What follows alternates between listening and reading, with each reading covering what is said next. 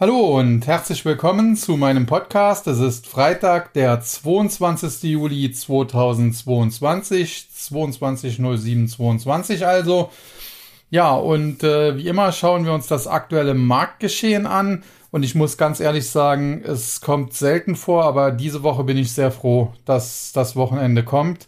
Denn äh, was die Amerikaner da abgezogen haben, das äh, ja, war selbst mir ein wenig zu viel. Warum? Nun, äh, grundsätzlich hat sich eigentlich an der Gesamtsituation wenig verändert. Wir haben im letzten Monat die Verbraucherpreise reinbekommen, die auf Jahressicht um über 9%, genau genommen 9,1% äh, gestiegen sind oder steigen sollen, wird ja mal aufs Jahr hochgerechnet. Und äh, dementsprechend äh, muss die Federal Reserve weiter an der Zinsschraube drehen. Es gab ja zuletzt sogar Spekulationen, dass es einen Zinsschritt um einen Prozent, also um 100 Basispunkte nach oben gehen könnte. Und äh, ja, da sind wir dann auch schon beim Positiven, denn es haben sich einige äh, Mitglieder des offenen Marktausschusses, des Federal Open Market Committee, kurz FOMC, das ja für die Leitzinsentscheidung äh, ja, verantwortlich ist, äh, dahingehend gemeldet, dass ihnen das des Guten zu viel wäre und äh, dementsprechend äh, geht man jetzt doch an den Märkten davon aus, bei den Anlegern davon aus, dass es am Ende tatsächlich nur in Anführungszeichen 75 Basispunkte werden, also nur 0,75 Prozent. Aktuell liegt der Leitzins in den USA ja schon bei 1,5 bis 1,75 Prozent. Danach würde er dann bei 2,25 bis 2,5 Prozent äh, liegen. Und da sieht man auch schon, was das für eine rasante Entwicklung ist, denn es ist noch nicht lange her, da lag der Leitzins in den USA eben noch bei Null. Und äh, die Federal Reserve reagiert auf eben diese hohe Inflation, die wir dort haben, äh, wirklich drastisch. Und äh, das ist sicherlich auch der Grund, warum die Aktienmärkte in diesem Jahr so schlecht laufen. Und das war eigentlich auch absehbar, weshalb ich ja schon im Dezember davor gewarnt hatte. Nur kurzfristig haben einige Marktteilnehmer das anscheinend so ein bisschen nicht ganz verstanden, denn äh, ja, die Federal Reserve macht eigentlich Druck äh, in Sachen Zinserhöhung, in Sachen quantitativ Tightening und hat jetzt kurzfristig mal so ein bisschen, wenn man so will, äh, Druck weggenommen, indem sie gesagt hat, okay, 75 äh, Basispunkte sind wahrscheinlich genug an Zinserhöhungen. Wir müssen ja erstmal schauen, wie sich das dann auch auswirkt. Und das haben einige Anleger ja dahingehend interpretiert, dass das Schlimmste bald vorbei sein könnte. Und tatsächlich an den Aktienmärkten oder an den Anleihenmärkten, muss man in dem Fall sagen, wird äh, inzwischen schon eingepreist, dass die Federal Reserve spätestens Mitte nächsten Jahres, also so im Juni, wieder mit Zinssenkungen beginnen könnte. Und ich glaube, dass das eine drastische Fehleinschätzung äh, der Anleger derzeit ist, denn grundsätzlich glaube ich, dass die Federal Reserve auf der einen Seite diese Zinspolitik und dieses Quantitativ Tightening deshalb fährt, um eben die Inflation unter Kontrolle zu bringen. Das ist unstrittig. Da sind wir uns wahrscheinlich alle einig. Aber ich glaube, dass sie auch zurück will in eine normale Zeit. Denn äh, seit der Finanzkrise 2007, 2008 äh, hat die Federal Reserve im Prinzip nicht mehr wirklich die Möglichkeit gehabt, eine normale äh, Geldpolitik durchzuführen. Das heißt, mit äh, Zinserhöhungen und Zinssenkungen eben zu steuern, sondern es gab immer diese außergewöhnlichen Maßnahmen, diese Anleihekäufe, die man machen musste, dieses Quantitative Easing. Und äh, aus diesem ja, Strudel, wenn man so will, möchte man einfach heraus. Und deswegen wird man zum einen natürlich die Leitzinsen anheben, bis die Inflation unter Kontrolle ist. Zum anderen aber wird man diesmal wohl nicht äh, sofort wieder äh, den 180-Grad-Schwenk machen, den U-Turn quasi machen, um äh, die Aktienmärkte dann am Ende zu retten. Denn man hat sich damit abgefunden, wenn man eben zurück zu einer normalen Geldpolitik möchte, muss man jetzt äh, die Zinsen deutlich erhöhen. Das macht man. Und äh, dass darunter die Aktienmärkte leiden, der Nasdaq 100 beispielsweise von 16.700 auf im Tief 11.000 Punkte abgestürzt ist, also äh, fast ein Drittel an Wert verloren hat, das nimmt man dabei in Kauf. Und insofern kann ich mir sogar vorstellen, dass die Federal Reserve solche Bärenmarkt-Rallies, wenn man sie denn so bezeichnen will, die wir zuletzt gesehen haben, ganz gut findet, weil die eben dafür sorgen, dass es zwischenzeitlich auch äh, wieder ein Stück nach oben geht und ja, der Markt dann eben nicht in den freien Fall übergeht. Und ich glaube, dass die Anleger sich irren, wenn sie glauben, äh, dass die Federal Reserve gleich wieder den U-Turn macht, nur um den Aktienmarkt zu retten. Man wird sich jetzt, nachdem man sich jahrelang äh, auf äh, das Mandat äh, Arbeitsmarkt konzentriert hat, äh, die die Arbeitslosigkeit quasi auf, auf Null gesenkt hat in den USA und äh, gleichzeitig damit immer den Aktienmarkt gestützt oder gerettet hat, wird man sich jetzt auf die Inflation mehr fokussieren müssen und hat das auch schon getan, wird versuchen, die unter Kontrolle zu bringen. Man sagt ja auch, der Arbeitsmarkt ist stark genug immer noch, der kann äh, diese Zinserhöhungen vertragen. Und dementsprechend glaube ich, dass man sich da keine Illusionen hingeben sollte. Wir werden am Ende dieses Zinserhöhungszyklus wieder ein, in den USA zumindest, einen normalen Markt haben. Sprich, wir haben dann eine Notenbank, die einen Leitzins hat von, keine Ahnung, wo der dann liegt, bei dreieinhalb Prozent, sagen wir mal. Und äh, mit diesem Leitzins wird sie dann arbeiten, wenn eben das Ganze aus wirtschaftlicher Sicht, aus volkswirtschaftlicher Sicht angebracht ist, wird sie eben mit Zinssenkungen kommen und wenn das eben nicht angebracht ist, wird sie die Zinsen oben lassen oder sogar weiter erhöhen. Und äh, ja, man will weg von diesen außergewöhnlichen Maßnahmen, quantitativ Easing, Easing, Anleihekäufe, die man in der Vergangenheit eben ja quasi als Notfallmaßnahmen durchführen muss, äh, musste.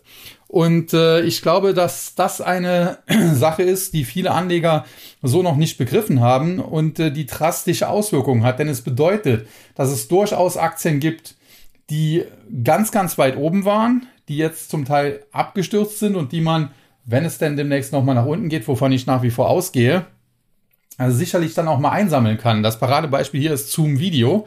Ich glaube, wenn es diese Aktie nochmal für 80 Dollar oder vielleicht sogar tiefer geben sollte, dann kann man die einsammeln. Das absolute Tief kenne ich auch nicht. Vielleicht fällt sie auch noch auf 50, aber wer sie bei 80 kauft, macht auf jeden Fall schon keinen ganz großen Fehler mehr. Und äh, dann kann man davon ausgehen, dass man mit dieser Aktie in den nächsten drei, vier, fünf Jahren äh, vielleicht Kurse von äh, 170, 180, wenn es gut läuft, 200 Dollar erzielt. Das ist immer noch eine tolle Performance, wenn man für 80 kauft, selbst wenn die dann zwischenzeitlich mal noch auf 50 fällt und am Schluss äh, vielleicht für 200 aussteigt, dann hat man sein Geld immer noch mehr als verdoppelt, genau genommen verzweieinhalbfacht.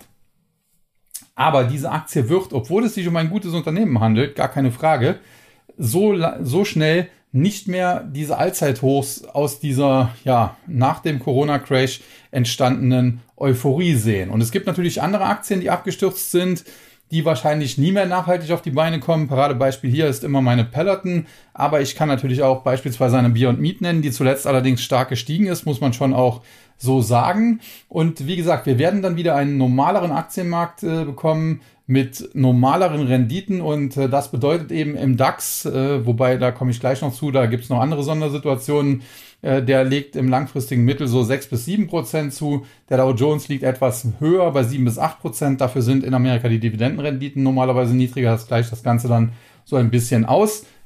Und äh, last but not least der Nasdaq, der langfristig eigentlich auf eine Performance von weit über 10% kommt, wobei ich denke, das wird ein bisschen zurückgehen, das wird sich wahrscheinlich auf dann vielleicht 10 bis 11% dann am Ende einpendeln. Und äh, diese Normalisierung, die ist prinzipiell auch gut und gesund, aber ich glaube, dass viele Anleger eben aufgrund dieser Euphoriephase die wir nach dem Corona-Crash aufgrund dieser Gelddruckorgie, die wir weltweit gesehen haben, erlebt haben, äh, dass viele Anleger glauben, die kommt wieder zurück und ich denke, da täuschen sie sich gewaltig. So, und äh, das jetzt äh, zum allgemeinen Marktgeschehen und bevor ich jetzt gleich zu den Einzelwerten, zu den Gewinnern und Verlierern komme, möchte ich noch äh, ein bisschen einen Ausblick geben, denn ich hatte ja vor ja, keine Ahnung, wann das war, hier im Podcast vor, vor zwei, drei Wochen oder so gesagt, dass ich für den Sommer eine Entspannung erwarte und es in dieser Zeit dann durchaus etwas nach oben gehen könnte. Und das haben wir jetzt zuletzt auch gesehen.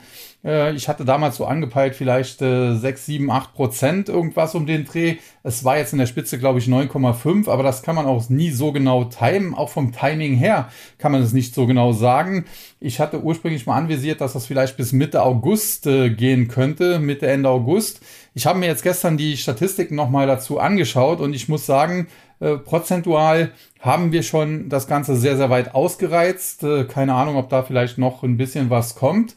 Und äh, vom Timing her würde ich sogar dazu tendieren, dass wir spätestens Anfang August, äh, Anfang Mitte August, vielleicht sogar aber auch schon jetzt äh, Ende Juli, äh, die sommerlichen Hochs erst einmal gesehen haben. Und äh, da bin ich jetzt bei der ersten Aktie, die ich heute äh, besprechen muss quasi, auch wenn die jetzt in keinem großen Index, glaube ich, vertreten ist. Das ist die Aktie von Snap, äh, die Snapchat-Mutter. Und äh, das Lustige ist, über diese Aktie hatte ich vor keine Ahnung, anderthalb, zwei Jahren mal eine große Diskussion mit jemandem.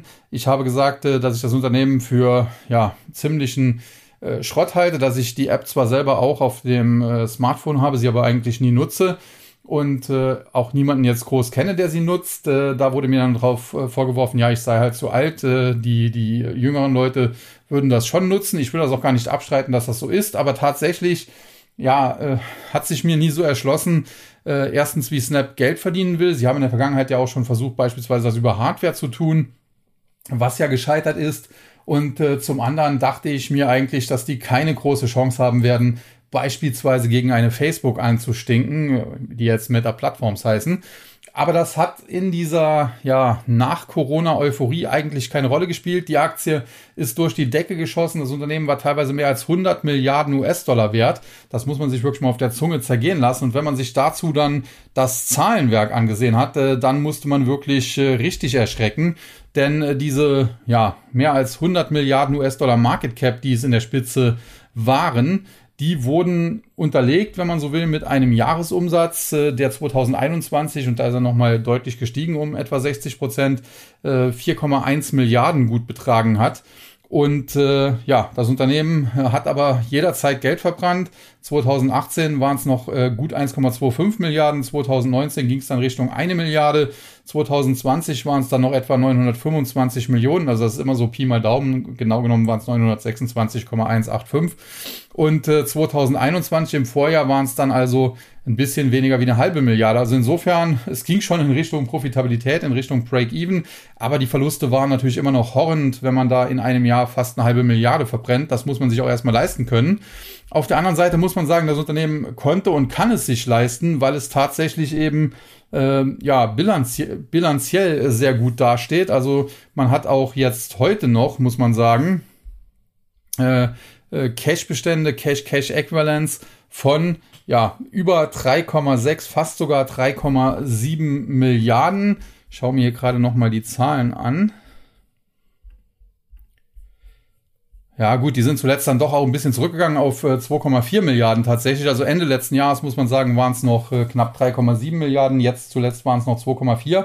Aber dennoch, äh, wenn man etwa 2,4 Milliarden hat und ähm, angenommen, man verbrennt nur etwa eine halbe Milliarde, dann kann man das tatsächlich auch fünf Jahre noch durchhalten. Also insofern äh, eine konkrete Pleitegefahr würde ich jetzt hier bei Snap nicht sehen. Aber ansonsten muss man ganz klar sagen, was das Unternehmen zuletzt gemeldet hat, das war natürlich äh, grottenschlecht. Also äh, egal welche, welche Zahlen man sich da nimmt. Äh, man hat jetzt gestern die Umsatzschätzungen leicht verfehlt, äh, die Gewinnerwartungen sowieso. Aber da muss man halt auch dazu wissen, das Unternehmen hat zuvor schon die Umsatzschätzungen gesenkt. Also es war im Mai, glaube ich, das erste Unternehmen, was eine größere Umsatz- und Gewinnwarnung ausgesprochen hat und damals schon gesagt hat, der Werbemarkt ist kurzfristig so stark, eingebrochen, dass wir uns das nie hätten vorstellen können. Und da hat man eben schon die eigenen Erwartungen deutlich zurückgenommen. Und jetzt hat man eben diese ohnehin schon gesenkten und äh, sehr negativen Erwartungen nochmal leicht unterboten. Und das ist natürlich dann katastrophal. Und die Aktie stürzt heute auch regelrecht nochmal ab, verliert fast 40 Prozent. Und das, obwohl sie ja zuvor schon äh, deutlich verloren hat. Und ich habe heute gelesen, und ich weiß jetzt gar nicht, ob das heute die heutigen Kursverluste da schon vollständig mit eingerechnet sind. Äh, auf Sicht eines Jahres hat die Aktie, glaube ich, fast 80 Prozent an Wert verloren. Und äh, wenn man sich anschaut, wo die im Allzeithoch rumgekrebst ist, nämlich bei äh, tatsächlich, äh, was waren das für Kurse, äh, von, ja, hier steht 83, 34, aber das ist halt nur auf Sicht eines Jahres. Aber ich glaube, ich habe in Erinnerung, die war sogar, glaube ich, mal knapp an der 100-Dollar-Marke. Nee, tatsächlich nicht, aber egal. Auf jeden Fall, wenn man sich anschaut, wo die Aktie da rumgekrebst ist, da oben und äh, ja, dann äh, kann man nur äh, tatsächlich mit äh, den Snap-Aktionären mitfühlen. Und man muss dazu sagen, äh, Snap äh, ist prinzipiell jetzt nicht äh, so relevant für den Markt, weil es eher eine Nuckelbude ist im Vergleich äh, zu anderen. Aber in der Vergangenheit war es halt so, Snap hatte gewarnt, äh, Alphabet hat beispielsweise bei den letzten Quartalszahlen auch gesagt, im Werbemarkt läuft es nicht mehr rund. Aber das Management hier hat gesagt, wir sehen das als vorübergehend an, gegen Ende des Jahres dürfte es schon wieder besser laufen wohingegen beispielsweise eine Meta-Plattforms, eine Facebook, ja auch, äh, ich glaube, es waren die vorletzten Quartalszahlen, richtig einen auf die, auf die Mütze gekriegt hat. Und äh, wenn man sich das jetzt so anschaut, dann muss man tatsächlich davon ausgehen, dass äh, nächste Woche wohl auch die Großen, also tatsächlich Meta-Plattforms, Facebook und äh, Alphabet Google, äh, mit dementsprechend schwachen Ergebnissen kommen. Und jetzt ist halt nur eine Frage, die Aktien von Alphabet, Google, also der, der Google-Mutterkonzern, die äh, verliert heute natürlich auch schon im Zuge dieses äh, Snap-Dramas deutlich um etwa 5% und die Aktie von äh, Meta Platforms, äh, Facebook, ebenfalls 7% im Minus. Und da kann man sich halt fragen, wird das heute vielleicht schon vorweggenommen? Also äh, aufgrund dieser ja, Horror-Nachrichten äh, von Snap wird der ganze Sektor halt heute schon unter Druck gebracht. Und das könnte natürlich im Umkehrschluss dazu führen, dass wenn nächste Woche die Quartalszahlen von Alphabet und von Facebook Meta Plattforms kommen, und die nicht ganz so dramatisch schlecht ausfallen, dass das sogar dazu führt, dass es kurzfristig nochmal ein bisschen dort nach oben gehen kann. Aber generell muss man eben das übergeordnete Bild sehen. Und das übergeordnete Bild ist, die Notenbank steht auf der Bremse. Und das hat mehrere für den Aktienmarkt grausame Effekte. Zum einen natürlich für den Aktienmarkt direkt. Die Notenbank steht auf der geldpolitischen Bremse. Das heißt, es ist weniger Liquidität da. Es ist also weniger Nachfrage im Markt. Wenn weniger Nachfrage da ist, aber das Angebot ja prinzipiell gleich bleibt, weil es werden ja jetzt nicht massenhaft Aktien eingezogen, ja, dann äh, sorgt das eben für fallende Kurse. Aber es ist natürlich äh, nicht nur das, sondern es wird natürlich auch der Wirtschaft Geld entzogen und äh, dementsprechend äh, stürzt die Wirtschaft ab. Und da muss die Federal Reserve auch höllisch aufpassen. Ich hatte ja mehrere Videos dazu gemacht, beispielsweise, wenn der US-Immobilienmarkt mal so richtig zurücksetzen würde, das würde sofort die ganze US-Wirtschaft wieder ja, in, in den Abgrund, kann man schon fast sagen, reißen. Und dementsprechend alles, was wir dort sehen, muss man ganz klar sagen, die Federal Reserve ist eigentlich auf dem richtigen Kurs. Sie muss die Geldpolitik straffen, um eben diese Inflation unter Kontrolle zu bringen. Aber sie muss dabei höllisch aufpassen, nicht zu übertreiben. Und das ist jetzt auch das, wo ich jetzt nochmal den Schwenk zurück zum DAX machen kann. Äh, denn da muss man sagen, äh, der DAX hängt ja, weil wir Euroland sind, ja, an der EZB, wenn man so will. Und was die EZB natürlich äh, derzeit äh, macht, das ist natürlich, äh, da kann man gar nicht mehr, mehr drüber lachen. Da muss man schon fast drüber weinen. Also ja, die Amerikaner haben das heute ganz gut beschrieben, dieses neue TPI-Programm, also äh, heißt Transmission Protocol Instrument oder irgend, irgend sowas, äh, was die EZB da aufgelegt hat. Äh, damit möchte sie die Renditeunterschiede in der Eurozone äh, nicht ausufern lassen. Und äh, die sind zuletzt natürlich äh, schon deutlich auseinandergedriftet. Man muss sagen, grundsätzlich sind alle Zinsen in der Eurozone nach oben gegangen, auch die auf deutsche Staatsanleihen, die waren ja jahrelang negativ und sind jetzt leicht über die 0% gestiegen, also in den positiven Bereich vorgedrungen. Aber Italien, das ging teilweise schon in Richtung 4%. Und äh, das ist natürlich ein zu großer Abstand, wenn das ja eine ein Währungsraum sein soll, dann kann es ja nicht sein, dass Italien viel, viel mehr äh, für seine Schulden bezahlt als eben Deutschland. Äh, sonst äh, besteht eben über kurz oder lang die Gefahr, dass das Ganze auseinanderfliegt. Das war ja damals das Drama bei Griechenland schon.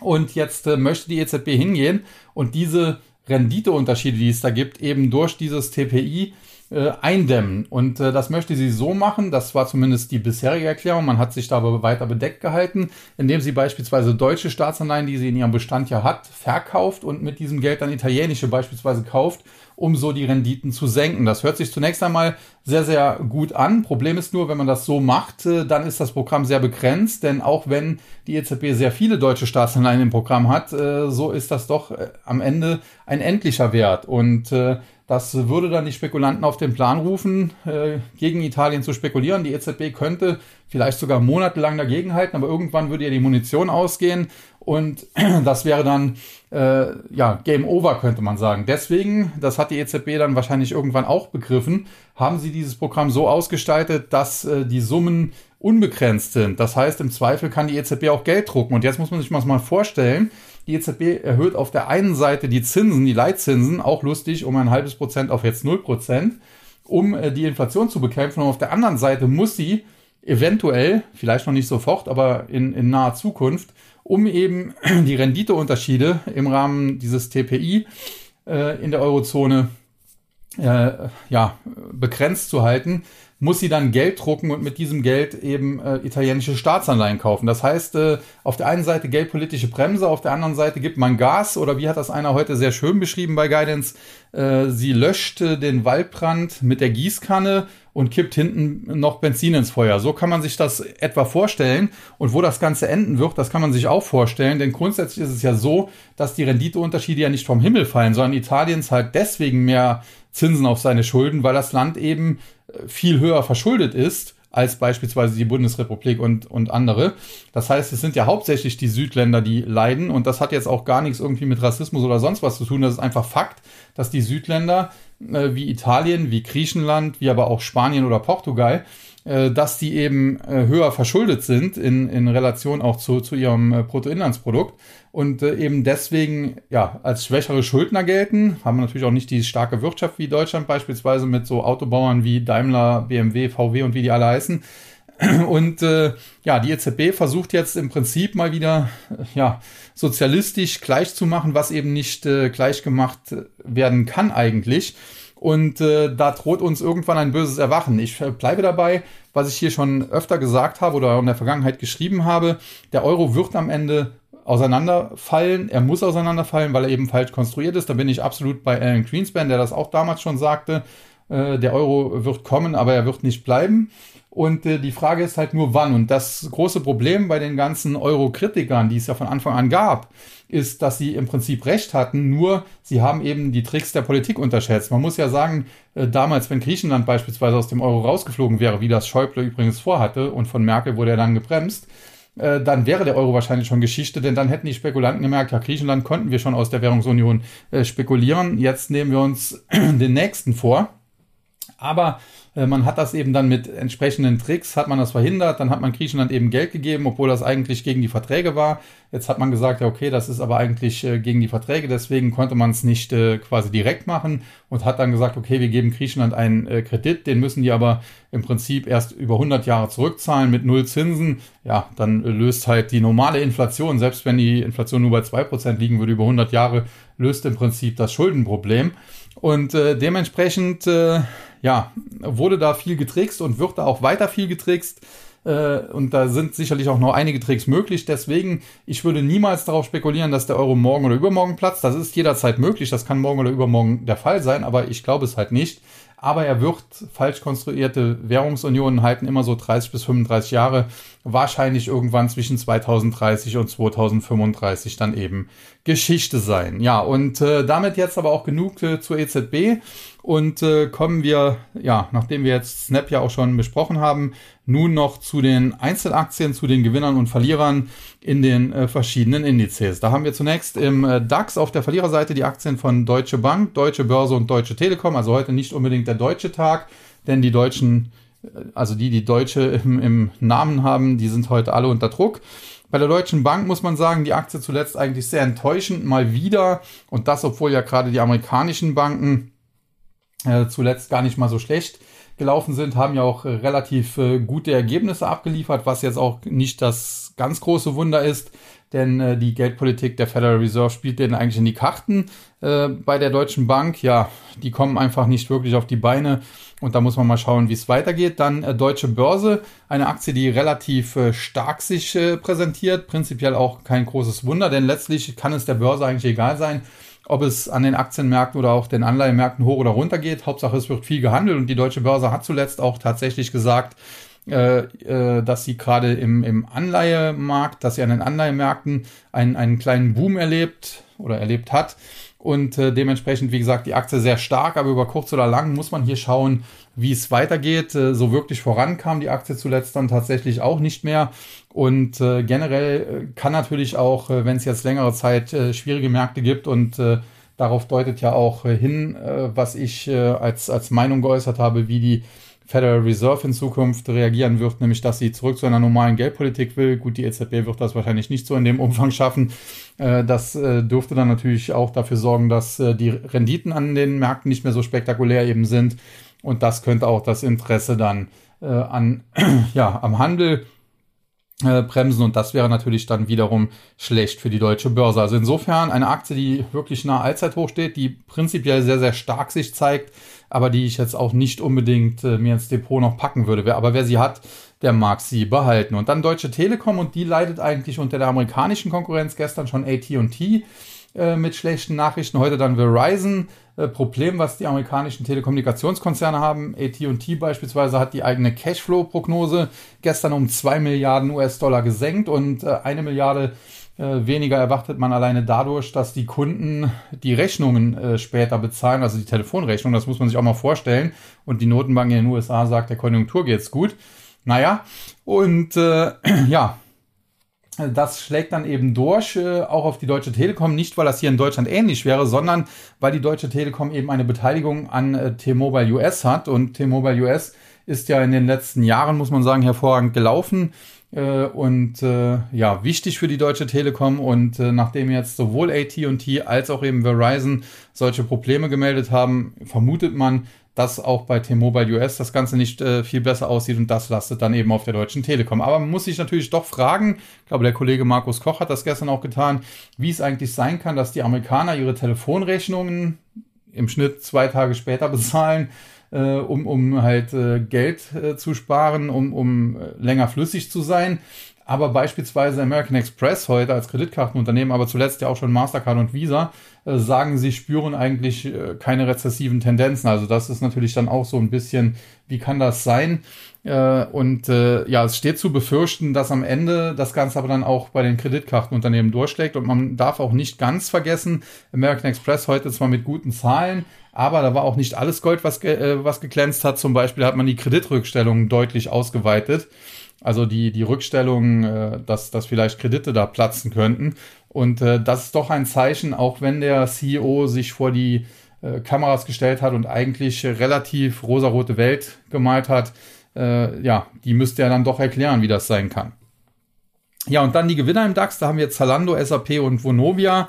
Muss man sagen, Zalando hat es natürlich arg zusammengefaltet, die Aktie zuletzt dann eben auf Erholungs- Kurs, aber jetzt kommt sie dann auch langsam in den Bereich, wo die Erholung möglicherweise schon enden könnte, so ab 30 Euro. Da liegt ein erster charttechnischer Widerstand. Der Abwärtstrend ist natürlich übergeordnet auch immer noch intakt. Da darf man sich auch nichts vormachen, wobei die Aktie sich anschickt, so ein bisschen seitwärts rauszulaufen, was jetzt aber auch nicht unbedingt das allerbeste Zeichen ist, denn äh, besser wäre natürlich die Aktie würde nach oben äh, ausbrechen, wenn man so will. Und dazu müsste sie aber nachhaltig über 30 Euro steigen. Wenn ihr das gelingt, wäre ein weiterer Kursanstieg Richtung 35, 36 Euro noch möglich.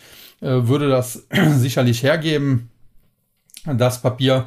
Aber grundsätzlich äh, würde ich auch hier jetzt nicht äh, zu viel nach oben erwarten und äh, mehr als 35, 36 Euro auf gar keinen Fall. Und wenn es nicht über die 30 geht, dann kann es auch sehr schnell nochmal zurück Richtung 24, 25 gehen. Auch das gehört zur Wahrheit dazu. Ja, dann SAP. da muss man sagen, die haben Quartalszahlen äh, oder, oder Zahlen, sagen wir mal, allgemein vorgelegt. Äh, ich rufe mir die hier gerade kurz auf. Und äh, ja, da muss man sagen, die waren jetzt auch nicht äh, fantastisch, berauschend äh, oder wie auch immer man das äh, äh, ausdrücken möchte, aber sie waren eben, ja, wenn man so will, nicht ganz so schlecht äh, wie befürchtet. Und das hat hier eben auch schon, wie zuletzt bei vielen Aktien, so ein bisschen ausgereicht, um den Titel ein bisschen nach oben zu hieven. Aber man muss sagen, im Chartbild sieht das auch bei SAP derzeit alles andere als gut aus. Man muss sagen, der ganz kurz, kurzfristige Abwärtstrend, der ist so ein bisschen aufgebrochen. Da hätte die Aktie vielleicht noch ein bisschen Luft nach oben so in Richtung 95, wenn es ganz gut läuft, 98 bis 100 Euro. Aber viel mehr als 100 Euro sehe ich eigentlich nicht. Und selbst das wäre schon eine ja, positive Überraschung. Also insofern, äh, die Aktie ist kurzfristig, muss man schon fast sagen, aufgrund dieser Reaktion auf die, das vorgelegte Zahlenwerk so ein bisschen nochmal dem Tod von der Schippe gesprungen. Denn wenn es unter die 85 gegangen wäre, hätten wir Verkaufssignale bekommen, die sie durchaus in Richtung 70 Euro sogar hätten führen können. Und dann Vonovia, Immobilienbranche, zuletzt natürlich auch rapide verprügelt worden, muss man sagen.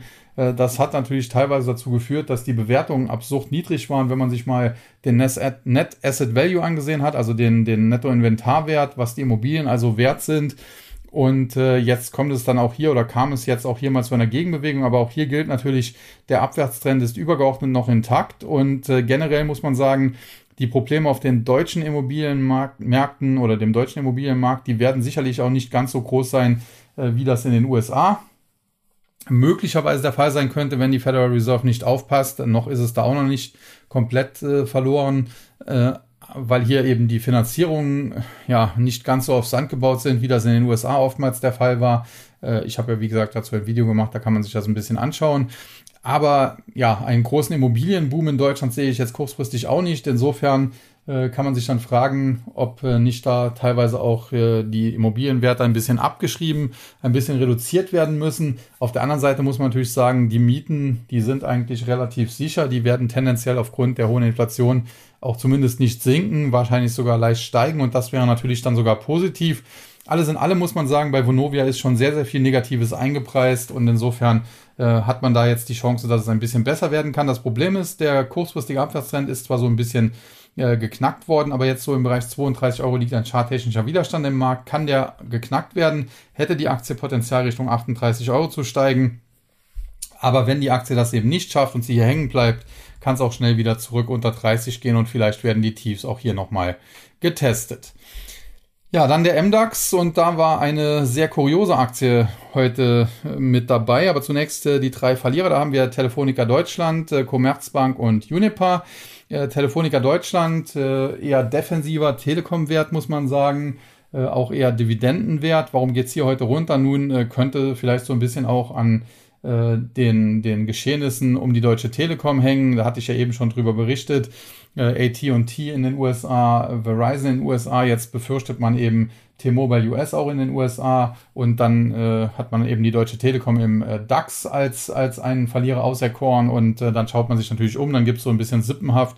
Ja, und dann ist auch Telefonica Deutschland äh, ganz schnell auf der Verkaufsliste einiger Investoren, zumal man ja auch sagen muss, das Unternehmen ist ja auch äh, international, nicht nur in Deutschland äh, quasi tätig. Und äh, also jetzt äh, nicht Telefonica Deutschland unbedingt, aber die, der Mutterkonzern Telefonica auch. Und insofern, ja, kann man das vielleicht sogar ein bisschen verstehen, dass die Aktie heute äh, verliert. Die Frage ist halt, ob es gleich äh, fast dreieinhalb Prozent sein müssten. Dann Commerzbank. Auch hier Deutsche Bank schwach, äh, Commerzbank schwach, muss man sagen. Das Problem ist halt die Geldpolitik der EZB. Sie erhöht zwar auf der einen Seite die Zinsen, auf der anderen Seite dieses TPI-Instrument, was man doch da entwickelt hat, wo man quasi dann äh, wieder Geld drucken müsste, wenn man das denn anwenden äh, müsste oder sollte. Äh, und dementsprechend ist das sicherlich auch nicht förderlich für die Banken. Und dann Unipa. Und äh, da gab es heute die Rettung in Anführungszeichen durch den deutschen Staat. Aber das Problem ist, dabei wurden wie immer in solchen Rettungspaketen die bestehenden Aktionäre jetzt nicht unbedingt äh, ja, groß mit, mit berücksichtigt. Äh, der deutsche Staat wird hier eine Kapitalerhöhung zeichnen. Die wird, glaube ich, zu 1,70 Euro die Aktie durchgeführt. Dann werden über 200 Millionen reingeschossen. Auf der anderen Seite gibt es dann eine, äh, ich glaube sogar Pflichtwandelanleihe über über 7 Milliarden oder 7,7 Milliarden Euro. Und äh, wenn man das alles durchrechnet, muss man sagen, da ist die Aktie heute mit knapp 30 Prozent Minus eigentlich noch ganz gut bedient. Man muss sagen, ohne die Staatsrettung wäre sie wahrscheinlich bald bei Null. Mit der Staatsrettung, ja, kann man davon ausgehen, dass es aber auch nicht so viel mehr als Null wird. Also kann mir durchaus vorstellen, dass sie, keine Ahnung, Richtung äh, Euro, vielleicht sogar unter zwei Euro fallen würde. Und ich würde hier definitiv mich derzeit raushalten. Und dann die Gewinnerseite, THG Immobilien, Delivery Hero und äh, LEG Immobilien äh, Immobilienwerte heute eher gefragt, hatte ja gerade schon bei Vonovia drüber gesprochen, deswegen auch THG und LEG heute im Plus. Wie gesagt, gibt an der Börse immer so eine Art Sippenhaft. Bei den Banken hat man es äh, gesehen nach unten, bei den Telekom-Werten hat man es gesehen nach unten, bei den Immobilienwerten sieht man es jetzt eben nach oben. Und dann die kuriose Aktie, die ich ansprechen wollte, die ich angesprochen habe, nämlich Delivery Hero. Die äh, gehen am Ende immer noch mit einem Plus von über 5%, 5,59% aus dem Handel, aber in der Spitze war es schon mal über 20%. Die Aktie war bei knapp 50 Euro heute. Ja, und der Hintergrund ist, äh, das Unternehmen hat Nachrichten veröffentlicht. Und jetzt, wenn ich das jetzt einfach so erzählen würde, würde man sagen, äh, bist du bekloppt, warum steigt die Aktie dann? Das Unternehmen hat nämlich die eigenen Prognosen eigentlich abgesenkt. Äh, also man hat, man erwartet weniger Umsatz und dementsprechend läuft es also nicht ganz so rund. Aber man hat gesagt, man war im zweiten Quartal immerhin auf EBITDA-Basis, also Gewinn vor Zinsen, Steuern und Abschreibungen, also sehr bereinigt, wenn man so will, nahezu profitabel und generell hat man versprochen, sich in Zukunft stark auf die Profitabilität konzentrieren zu wollen. Und anscheinend haben einige Anleger das nicht so ganz verstanden oder keine Ahnung. Auf jeden Fall, die Aktie schoss teilweise um fast 20 Prozent Richtung 50 Euro nach oben, völlig absurd. Aber hier war ein charttechnischer Widerstand, der hat gehalten, 49,97 das Tageshoch und jetzt der Schlusskurs 43,66. Und ein paar Leute, die mir auf Guidance folgen, haben das Ding tatsächlich auch im Bereich von fast 50 geschortet und habe schon die ersten Dankesmails jetzt eben bekommen. Das hat zwar Mut erfordert, tatsächlich, denn wenn es über 50 gegangen wäre, hätte die Aktie auch das Ganze nach oben noch ausdehnen können. Aber grundsätzlich muss man natürlich sagen, ich halte ja ohnehin nicht viel von dem Unternehmen. Für mich ist das mehr ein Hedgefonds als ein Lieferdienst. Äh, und äh, ja, warum die Aktie bei einer, wenn man so will, Umsatzwarnung, Gewinnwarnung äh, dann durch die Decke schießt, das muss man auch erstmal ja, verstehen. Ich tue es nicht. Äh, aber gut, äh, es ist passiert, aber die Gewinne wurden ja weitestgehend inzwischen auch schon wieder abgegeben. Und ich kann mir durchaus vorstellen, äh, die Aktie war zuletzt stark unterwegs, die kommt irgendwo von 25, in der Spitze war sie heute, wie gesagt, bei fast 50, hat sich also in der Spitze fast verdoppelt. Ich könnte mir auch vorstellen, dass dann nochmal ein paar Käufer reinkommen, sie vielleicht nochmal da Richtung 47, 48 nach oben steigt. Aber tatsächlich, wer mutig genug ist, äh, für den wäre das dann eher eine Short-Gelegenheit. Das muss man leider so ganz klar sagen. Ja, dann der S-DAX. Da geht's heute natürlich dann auch äh, ja, mehr oder weniger äh, nicht viel voran. Äh, 20 Punkte plus 0,16 Prozent am Handelsende. Hier auf der Verliererseite die Aktien von Shop Apotheke, von Norma Group und von Seconomy. Gewinner DEC Asset, Instone Real Estate und Nagaro. Zunächst äh, zu den Verlierern. Äh, da muss man sagen, große Nachrichten. Heute zumindest gab es jetzt nicht. Shop-Apotheke zuletzt äh, zum Teil sehr, sehr gut gelaufen. Äh, da haben heute vielleicht auch mal ein paar Leute einfach nur Gewinne mitgenommen. Da muss man ja auch vielleicht nicht immer einen Grund für haben, gerade in einem solchen Marktumfeld, wenn man da auf der Long-Seite spekuliert hat und äh, das aufgegangen ist, nimmt man halt mal Gewinne mit. Charttechnisch muss man aber auch sagen, die Aktie ist zwar nicht ganz äh, schlecht unterwegs, gerade auch äh, zuletzt, wie gesagt, mit diesem Anstieg. Aber nach oben liegt halt auch so ein bisschen spätestens bei 100 oder dann allerspätestens dann im Bereich 105 der Deckel drauf. Und ich glaube nicht, dass der so schnell weggesprengt werden kann. Also ich denke, wenn die wieder in den dreistelligen Bereich vorstoßen sollte in Richtung 100 oder darüber, dann wäre auch das tendenziell wohl eher eine Short-Gelegenheit. Dann Norma Group äh, gab es zuletzt einige Hiobsbotschaften. Gerade aktuell jetzt erst wieder äh, musste man hier ja neue äh, schwache Ergebnisse, wenn man so will, äh, vermelden. Vorläufige Zahlen waren das und äh, daraufhin äh, die Analysten äh, mit Downgrades, die wurden gestern schon veröffentlicht, die vorläufigen Zahlen und heute kommen dann eben die Downgrades der Analysten. Man muss aber sagen, in der Vergangenheit hat das Unternehmen, das Management zum Teil so getan, als würde alles ganz gut laufen und jetzt kommt man da eben mit so schwachen vorläufigen Zahlen und da hat man natürlich dann auch massiv Vertrauen verspielt und dementsprechend äh, eine Aktie, die man aktuell sicherlich nicht anfassen muss. Und dann ist Economy, äh, da muss man sagen, ja, was, was will man da noch sagen? Äh, Im Prinzip, dass sich hier vor allen Dingen äh, seinerzeit Freenet böse verzockt hat, als sie dort eingestiegen sind, als sie sich darauf eingelassen haben, äh, dass man dort äh, einsteigen müsste als Aktionär, weil man ja äh, über die Mediamarkt Saturn Schiene auch sehr, sehr viel ja, Kundengeschäft eben hat.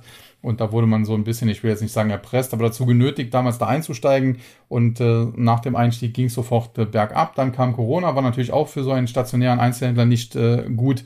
Und jetzt äh, muss man sagen, gab es dann auch gestern in dem Fall eine Prognosesenkung und äh, die schlägt natürlich jetzt wieder voll durch. Und äh, tatsächlich, es gibt Aktien, äh, da muss man sagen, wenn man da die Kursentwicklung sich anschaut, wie desaströs die ist, da muss man teilweise Angst haben um den Fortbestand des Unternehmens, ob der da noch gesichert ist, ohne dass ich jetzt hier irgendwelche Spekulationen lostreten möchte. Ja, und dann äh, die Gewinnerseite, Instone Real Estate, DEC Asset, Immobilienaktien, die waren heute, wie gesagt, generell gesucht. Und dann Nagaro, und das ist natürlich der umgekehrte Fall, wenn man so will, die haben kürzlich gute Nachrichten bekannt gegeben, die haben nämlich die eigenen Prognosen äh, ja nicht nur bestätigt, sondern sogar leicht angehoben. Das hat schon äh, zuletzt zu leichten Kursgewinnen geführt und die, die wurden jetzt heute nochmal ausgebaut. Das einzige Problem, was die Aktie hat, sie war noch in der Vergangenheit äh, nie ganz günstig. Äh, zuletzt ist sie natürlich dann böse abgestürzt, muss man schon so ganz klar sagen. Äh, wenn man sich die Höchstkurse hier anschaut, macht das mal gerade im Chart, äh, dann lag sie dort bei ja weit über 200 Euro, 200 210, 212 Euro, ist dann im Tief gefallen bis auf knapp über 90, also mehr als halbiert, deutlich mehr als halbiert. Und jetzt zuletzt die Gegenbewegung, die ist zwar ganz schön, die ist auch tendenziell positiv, aber sie hat, die Aktie hat damit leider den Abwärtstrend immer noch nicht überwunden. Sie ist zwar nah dran, aber wenn sie jetzt in den nächsten Tagen eben zurückfallen sollte, dann steht zu befürchten, ja, dass äh, die Rallye erst einmal vorbei ist und wir dann innerhalb des Trendkanals, der dann intakt bleibt, erstmal wieder nach unten gehen und das würde bedeuten in Richtung 90 und vielleicht sogar noch tiefer. Also insofern, trotz guter Nachrichten, charttechnisch äh, kann hier keine Entwarnung gegeben werden und ein super Schnäppchen ist Nagaro natürlich nicht. Ja, und dann der TechDAX, äh, heute auch mit einem leichten Plus aus dem Handel gegangen. Verliererseite hier Deutsche Telekom, Morphosis, Telefonica Deutschland. Braucht man nur kurz was zu Morphosis sagen. Die ist zuletzt, hat sie sich schön erholt nach dem äh, kräftigen Absturz zuvor. Äh, der kräftige Absturz zuvor ist auf das Management zurückzuführen gewesen. Jetzt eben die Erholung, das kann man im Prinzip als Gegenbewegung sehen, aber gewonnen ist damit natürlich äh, noch nichts. Die anderen beiden Verlierer, Telefonica Deutschland und Deutsche Telekom, hatten wir schon. Und dann die Gewinnerseite, Nagaro SAP hatten wir auch schon, bleibt noch Nemetschek und da muss man sagen, prinzipiell tolles Unternehmen, super tolle Aktie, an, wo ich jedem nur raten kann, sich die auf die Watchlist zu packen und zum richtigen Zeitpunkt einzusteigen. Was man aber auch sagen muss, die Aktie hat zuletzt eine Gegenbewegung hingelegt. Sie hat auch so eine Art Bodenbildung im Bereich von so 52, 53 Euro zuvor äh, hingelegt. Aber tatsächlich ist nach oben noch nichts gewonnen. Sie könnte so eine Art W-Formation, so ein bisschen verbaute W-Formation vollenden, wenn sie nachhaltig über 62, 63 Euro ansteigen kann. Dann wäre sogar eine Rückkehr in Richtung 70, vielleicht sogar noch ein Tick mehr, 72 Euro möglich. Aber das Problem ist halt auch hier generell der übergeordnete Abwärtstrend. Der ist zwar nicht so steil wie bei anderen, aber das führt eben gerade auch dazu, dass er auch nicht so schnell oder so einfach geknackt werden kann und dementsprechend vorsichtig wäre ich noch. Wie gesagt, generell tolles Unternehmen. Wenn man sich die Aktie für zehn Jahre hinlegen will, kann man sie vielleicht auch jetzt schon kaufen. Äh, dann darf man sich halt keine Gedanken machen, ob es vielleicht nochmal auf 40 Euro geht. Äh, aber ja, ansonsten, wenn man ein bisschen aufs Timing achten will, kann es sein, dass das noch zu früh kommt. Ja, und dann äh, der amerikanische Markt, zunächst der Dow Jones, äh, der ist relativ unverändert. Hier auf der Verliererseite Microsoft, Intel und Verizon Communications. Verizon hatte ich schon angesprochen. Äh, gestern AT&T schon mit schlechten Nachrichten. Heute Verizon, die noch schlechter im Prinzip sind, haben zuletzt nur 12.000 neue Kunden gewonnen. Das ist natürlich auch dramatisch schlecht gewesen. Die Wall Street hatte damit über 100.000 gerechnet und ja, das sieht alles in allem nicht gut aus. Da sieht man auch, dass äh, nur auf die Dividende zu schauen nicht so viel bringt, denn Verizon war eigentlich oder ist eigentlich ein, ein starker Dividendenzahler, aber wenn man jetzt heute sieben Prozent im Kurs verliert, dann nützt äh, einem das wenig, zumal ja die Dividenden dann immer auch zu einem Dividendenabschlag führen, wenn die ausgezahlt werden. Ja, und äh, Microsoft und Intel muss man sagen, insbesondere Intel zuletzt stark erholt. Äh, da wartet man jetzt auf den Chips Act in Amerika. Äh, der wird noch kommen, der könnte den Chipsektor vielleicht nochmal beflügeln, aber generell auch der SOX, der Philadelphia Semiconductor Index, war zuletzt weit oben, hat eigentlich sein Erholungspotenzial weitestgehend ausgereizt. Insofern sollte es für die Chip-Aktien bald wieder nach unten gehen und äh, somit auch für Intel. Und Microsoft muss man sagen, da ist die Schwäche in den letzten Tagen doch sehr auffällig. Es gab ja eigentlich keine großen Nachrichten, weder positiv noch negativ, tendenziell vielleicht ein bisschen negativ, weil man sich mit Neueinstellungen äh, deutlich zurückhält, aber das hatte man zuvor auch angekündigt. Aber die Aktie kam selbst in einem positiven Gesamtmarkt nicht so richtig in die Pushen. Jetzt heute an einem schwachen Tag verliert sie gleich wieder. Also könnte durchaus sein, dass da nächste Woche eher schwache Zahlen kommen und äh, die Aktie dann nochmal den Diver macht. Generell hatte ich in der Vergangenheit gesagt, 225 wäre wohl ein gutes Einstiegsniveau. Man muss aber sagen, wenn die jetzt tatsächlich nächste Woche einen Diver machen sollte, aufgrund der Zahlen muss man das neu bewerten. Ich würde also nicht blind jetzt hier Kauflimits bei 225 setzen, denn ich kann mir durchaus auch vorstellen, je nachdem wie die Zahlen am Ende ausfallen, dass es noch tiefer geht. Ja, und die Gewinnerseite Honeywell, Procter Gamble, American Express. Honeywell sicherlich auch ein Profiteur der weltweiten Renaissance der äh, Kernkraft. Äh, zudem ist man, glaube ich, in den USA auch äh, großer Landbesitzer, wenn mich das nicht alles täuscht. Ist ja so ein, so ein Mischkonzern, wenn man so will. Äh, grundsätzlich auch, äh, wenn man so will, dann halt eine defensive Aktie, äh, die natürlich an schwachen Tagen, und heute ist ja ein eher schwacher Tag, dann gesucht wird. Dann äh, Platz 2, Procter Gamble, Konsumgüterkonzern durch Pampers beispielsweise kennt das Unternehmen wahrscheinlich jeder. Auch hier ganz klar defensiver Wert. Die Aktie zuletzt muss man auch sagen, jetzt nicht gerade äh, gelaufen wie geschnitten Brot, ist teilweise heftig zurückgekommen. Im April im Hoch stand sie noch bei 165, ging dann teilweise zurück in Richtung 130. Dann äh, zuletzt ging es nach oben äh, drohte dann aber wieder wegzukippen. Jetzt kommen die Bullen wieder rein, aber das Chartbild sieht nicht sehr einladend aus, muss man auch ganz klar sagen. Kann durchaus sein, dass wir dann nochmal die 130 oder tiefere Kurse sehen. Ja, und dann der Tagesgewinner American Express, da sind die Gewinner aber auch schon zusammengeschrumpft, war schon mal deutlich mehr im Plus, jetzt sind es noch etwa zweieinhalb Prozent. Hier hatte ich ja auch schon äh, eben drüber berichtet, heute mit äh, Zahlen, die gut ausgefallen sind, insbesondere Umsatzwachstum sehr stark beim Gewinn äh, konnte man nicht ganz so stark äh, zulegen, aber okay, äh, das ist auch Investitionen ins Wachstum geschuldet und das, das Haar in der Suppe, wenn man so will, was aber jetzt heute nicht so starke Beachtung findet, sind halt die höheren Kreditrückstellungen, die man zugleich allerdings bekannt geben musste.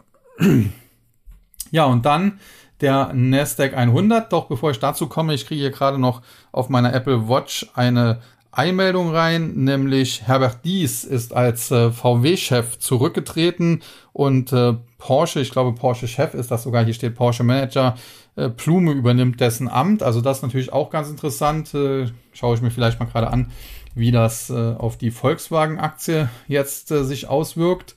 Die hat natürlich um halb sechs schon Handelsschluss gehabt, aber es gibt ja den Handel in Frankfurt, der geht ja darüber hinaus. Ja, die verliert dann noch ein bisschen weiter, muss man sagen. Aktuelle Kurse liegen sogar noch zwei Euro unter den äh, offiziellen Schlusskursen. Die waren so im Bereich knapp 135. Aktuell wird die Aktie knapp unter 133 gehandelt. Also das wird auch nicht, zumindest nicht positiv aufgenommen. Aber zurück zum äh, Nasdaq 100. Äh, dort ein Minus aktuell schon von fast 200 Punkten, sind jetzt bei 12.425 und Tendenz weiter fallend. Warum es zuvor so stark nach oben gegangen ist in dieser Woche, ich habe es nicht wirklich nachvollziehen können und äh, ja, heute sieht man jetzt, äh, zu was das eben führt, wenn man hier eben äh, Luftschlösser baut. Und äh, ja, Gewinner, Verlierer auf der Verliererseite Align Technologies, Lucid Group und Meta Platforms. Bei Align Technologies muss man sagen, aus dem 3D-Druckbereich, Zahnmedizinbereich.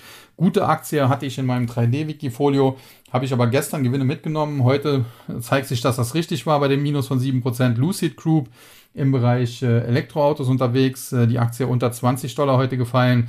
Generell auch hier zuletzt wieder sehr, sehr viel heiße Luft reingekommen. Dann Meta Platforms, Facebook hatte ich ja eingangs viel drüber gesprochen, äh, leidet natürlich unter Snap. Ja, und die Gewinner American Electric Power, Automatic Data Processing und Dollar Tree, das sind dann natürlich auch an der Nasdaq eher die defensiven Werte American Electric Power aus dem Energiesektor, Automatic Data Processing, ADP, das sind die, äh, die Umfragen machen, beispielsweise die auch meistens vor den offiziellen Arbeitsmarktdaten dann ein, zwei Tage vorher die ADP-Daten dieses eben privaten Forschungsinstitutes dann melden und Dollar Tree, ein Einzelhändler, äh, ja, in den USA. Ja, und äh, wie äh, kann man das Ganze jetzt zusammenfassen? Also wir haben in dieser Woche zum Teil deutliche Kursgewinne gesehen, die nicht immer wirklich nachzuvollziehen waren. Äh, das Tesla-Zahlenwerk fand ich jetzt nicht überragend. Tesla hat äh, Bitcoins verkaufen müssen, um den Cashflow aufzuhübschen, wenn man so will. Äh, dennoch wurden die Zahlen gigantisch gut aufgenommen. Die Aktie schoss gestern nach oben. Heute äh, hält sie sich auch noch einigermaßen gut, war im Top schon bei 840 Dollar, hat jetzt die Gewinne wieder zu einem, großen Teil oder zu zwei Dritteln wieder abgegeben, aber hält sich immer noch da im Bereich 820 bis 825. Also immer noch sehr stark. Kurzfristig geht's hier wohl weiter nach oben. Ansonsten Apple zuletzt sehr, sehr stark, äh, kann man auch nicht unbedingt so nachvollziehen. Äh, vielleicht stützt hier auch Warren Buffett, der nach wie vor auf der Käuferseite in diesem Markt eher unterwegs ist, was prinzipiell für den Markt ein gutes Zeichen ist. Er hat jetzt zuletzt zwar nicht unbedingt bei Apple zugegriffen, aber bei Occidental Petroleum, diesem Ölkonzern, da stockt er ja beständig weiter auf und er hat ein Drittel seiner hohen Cash-Reserven, die glaube ich bei fast 250 Milliarden Dollar lagen, inzwischen in den Markt reingebuttert. Also insofern, das äh, spricht definitiv äh, ja, für den Markt. Äh, ansonsten muss man sagen, es spricht aber noch immer zu viel dagegen und aus meiner Sicht muss man auch berücksichtigen, äh, Warren Buffett hat natürlich zum einen riesige Summen anzulegen. Das kann er natürlich nicht an einem Tag machen. Also wenn er 250 Milliarden Dollar an einem Tag irgendwo reinbuttern würde, äh, Prost Mahlzeit, was dann passieren würde. Und äh, er hat natürlich auf der anderen Seite dann auch einen langfristigen oder längerfristigen Anlagehorizont. Und das hier ist dann natürlich was ganz anderes. Also zum Beispiel bei Öl. Äh, kurzfristig ging es ja da wild äh, auf und ab, äh, konnte man teilweise gut zocken. Ich war selber long auf Öl, bevor der äh, Angriffskriegs äh, Russlands auf die Ukraine stattgefunden hat, obwohl ich eigentlich dachte, dass es nicht dazu kommen würde. Äh, war so ein bisschen, wenn man so will, so ein Hedge für mein Depot. Und äh, als der dann stattfand, äh, schoss der Ölpreis natürlich nach oben und äh, mein, mein Hebelprodukt äh, dementsprechend auch, habe dann aber sofort Gewinne mitgenommen, was im Nachhinein zu früh war. Äh, aber grundsätzlich, wie gesagt, kurzfristig äh, be beeinflusst da einiges den Kurs, insbesondere natürlich Russland-Ukraine-Konflikt, aber auch andere Dinge in der Welt, ob jetzt die OPEC mehr fördert und so weiter. Das amerikanisch-arabische, saudi-arabische Verhältnis ist ja auch nicht das Beste unter Joe Biden. Und äh, sowas hat da alles Auswirkungen, aber auf lange Sicht, auch dazu habe ich ja ein Video auf meinem YouTube-Kanal gemacht, äh, bin ich eigentlich sehr großer Ölbulle, ob es am Ende 500 Dollar pro Fass werden oder ob es vielleicht nur 350 werden, äh, das sei ja mal offen gelassen. Aber Fakt ist, es wird derzeit auch aus ideologischen Gründen äh, zu wenig in die Exploration, also in die Neuentdeckungen und Neuanschließungen neuer Quellen eben investiert und äh, es wird aber nach wie vor viel Öl gebraucht, äh, wie wir spätestens jetzt ja wieder gemerkt haben oder immer noch merken.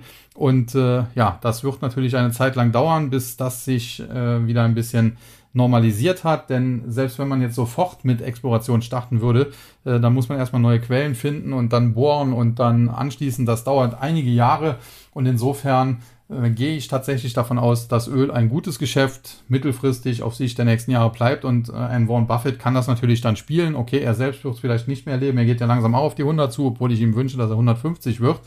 Äh, aber äh, er hat ja mal gesagt, die äh, bevorzugte Anlagedauer äh, von ihm ist für immer. Und da kann man das natürlich dann machen, denn über kurz oder lang wird natürlich der Ölpreis tendenziell eher steigen. Und ja, die Gründe dafür habe ich genannt.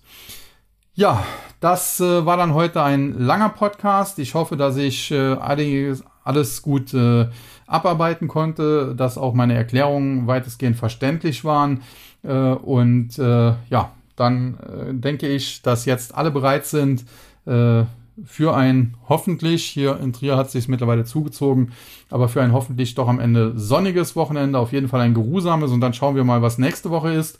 Zum Schluss noch vielleicht ein kurzer Hinweis, äh, das aktuelle Marktgeschehen, zumal es ja zuletzt auch teilweise so nach oben schoss. Äh, ich habe mir dazu die Handelsumsätze angeschaut und die sind natürlich grottenschlecht. Also normalerweise werden dann der Nasdaq an einem Tag im Durchschnitt, also es gibt natürlich auch Handelstage, wo das weit über Durchschnitt ist, wenn da was äh, ganz Großartiges passiert. Aber im Durchschnitt weit über 5 Milliarden Aktien gehandelt. Und äh, zuletzt waren das teilweise äh, eher eine Milliarde. Also, und da muss man noch dazu sagen, gestern beispielsweise, obwohl Tesla äh, ein Handelsvolumen hatte, was deutlich über dem äh, lag, was äh, dort normal ist. Also normal werden da 30 Millionen Aktien pro Tag etwa umgesetzt und gestern waren es bei Tesla 45 Millionen. Und äh, trotzdem das durchschnittliche Handelsvolumen an der Nasdaq beispielsweise katastrophal schlecht. Und äh, das ist vielleicht auch der Grund für die Kursbewegung, die wir zuletzt zum Teil gesehen haben, insbesondere als es so stark nach oben geschossen hat. Äh, das liegt eben daran, dass der Markt komplett ausgetrocknet ist. Äh, Im Prinzip äh, ist, sind kaum Marktteilnehmer da, die überhaupt handeln wollen. Vielleicht ein paar Algos oder ein paar Praktikanten, wenn man so will, um das mal so ein bisschen ironisch zu sagen, die da im Sommer äh, für die großen äh, Fonds etc., die, die Big Boys halt die Urlaubsvertretung machen dürfen mit, mit kleinem Geld.